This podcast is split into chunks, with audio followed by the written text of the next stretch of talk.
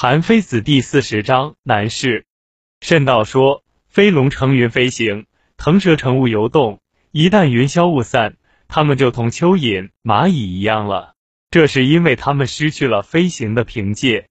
贤人之所以屈服于不孝的人，是因为贤人权力小、地位低；不孝的人能被贤人制服，是由于贤人权力大、地位高。假如尧是一个普通的人，他连三个人也治理不了，而且做了天子，能搞乱天下。我由此知道，权势和地位是足以依靠的，而贤能和智慧是不值得羡慕的。弓弩力弱而箭射得很高，那是风力推动的缘故；自己的品德不好，而命令却能推行，那是得力于众人帮助的缘故。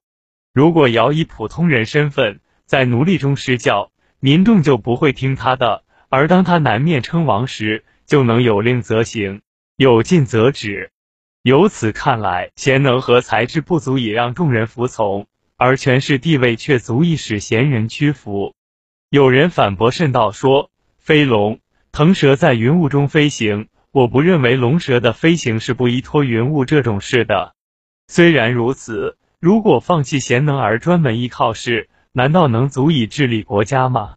这是我没有见到的。有那种云雾之势而能依托它飞行的，这是龙蛇的资质好的缘故。现在云气浩盛而蚯蚓不能成云，雾气浓烈而蚂蚁不能游雾。这种有成云浓雾却不能依托它们飞行，是蚯蚓、蚂蚁的资质低劣的缘故。现在夏桀、商纣南面称王统治天下，把天子的权威当作云雾。而天下还是免不了大乱，这是因为夏桀、商纣的资质低劣的缘故。况且慎道以为用尧的事可以治理天下，尧的事与桀的事有什么差别呢？结果桀把天下扰乱了。所谓是，并不是一定能够让贤能的人利用，而不孝的人不能利用。贤能的人利用时，天下就能治；不孝的人利用时，天下就会乱。从人的本性来说。贤能的人少而不孝的人多，而用权势的好处来帮助扰乱天下的不孝之人，那么这是用权势来扰乱天下的多，而用权势来治理天下的少了。权势这个东西是便于统治，也有利于祸乱的。所以周书说：“不要给老虎添上翅膀，它将飞入城市，逢人便吃。”如果让不孝的人凭借权势，就是给老虎添上翅膀。下节、商纣筑高台绝深池，耗尽了民力，用炮烙的酷刑伤害民众的生命。桀、纣能够这样放肆的干坏事，是因为有天子的威势作为他们的翅膀。假使桀、纣只是普通的人，没等他们干一件坏事就被处死了。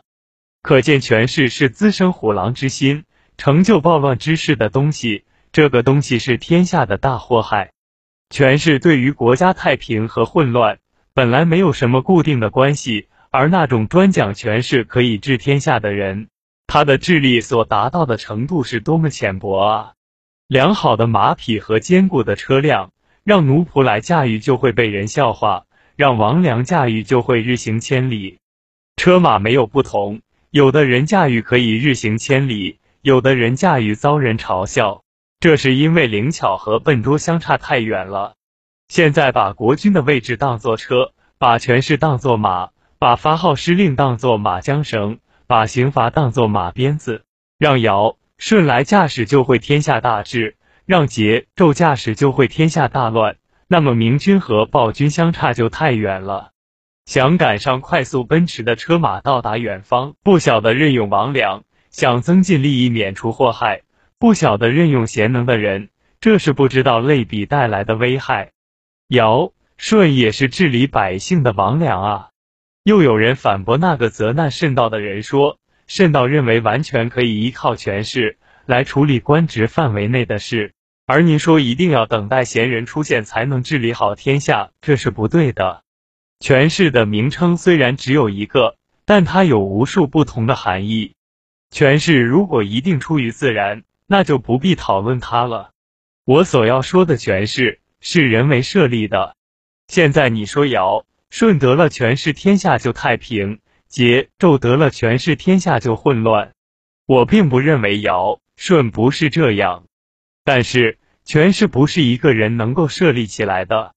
假如尧舜生来就处在君主的位置上，即使有十个桀纣也不能扰乱天下，那是由于世制的缘故。桀纣也降生于世而处在君主的位置，即使有十个尧舜也不能治理天下，那是由于世乱的缘故。所以说，是治了的就不可能再乱，是乱了的就不可能再治，这是自然之事，不是人为设立的事。像我说的是，只是说人所设立的权势罢了。贤人能做什么事呢？凭什么知道是这样呢？有人告诉我说，有一个卖矛和盾的人，称赞他的盾十分坚固，什么东西都刺不穿它。过了一会儿，又称赞他的矛，说我的矛十分锋利，没有什么东西刺不穿。有人责难他说，用你的矛去刺你的盾，结果怎么样呢？这个人不能回答了，因为不能被刺穿的盾和什么都能刺穿的矛，按照判断是不能同时成立的。按照闲置的原则，闲人是不受约束的；而按照世制的原则，无论什么人都要受约束。不要约束的闲置和什么都要约束的世制，就构成了矛盾的说法。这样闲置与世制不能相容，也就明明白白了。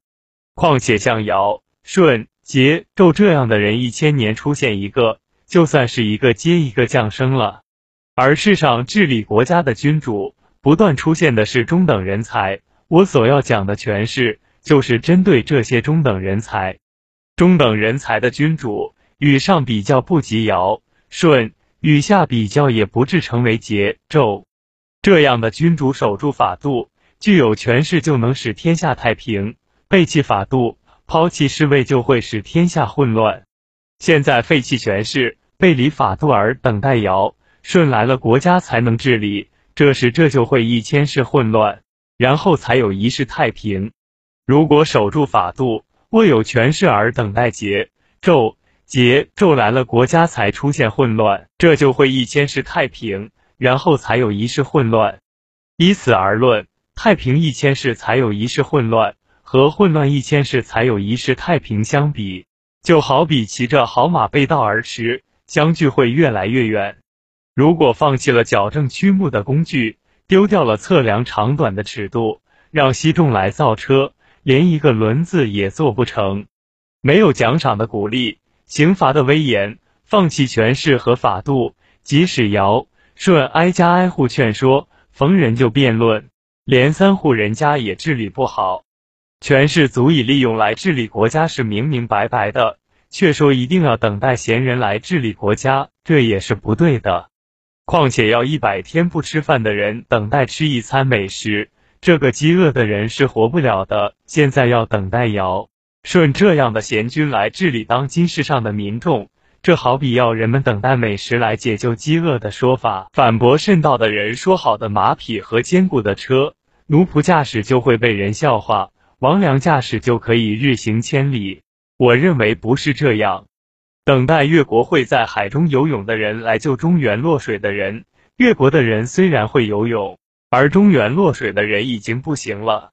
等待古代的王良来驾驭今天的马匹，也像等待越国的人来救中原落水的人一样，行不通也是明明白白的。好的马和坚固的车，五十里有一个驿站。让一个中等水平的人来驾驶，用较快的速度驰向远方是可以达到的，就是一千里也能在一定时间到达，何必要等待古代的王良呢？况且驾车不是让王良来驾，让奴仆来就一定败坏他；治国不是让尧舜来治，让桀纣来就一定扰乱他。这就好比品味道，不是糖蜜一样甘甜。就一定是苦来，听力一样苦涩，这都是在制造说辞，背离常理，趋于极端的议论，怎么可以用来责难那些有道理的言论呢？您的闲置的议论赶不上世智的理论啊！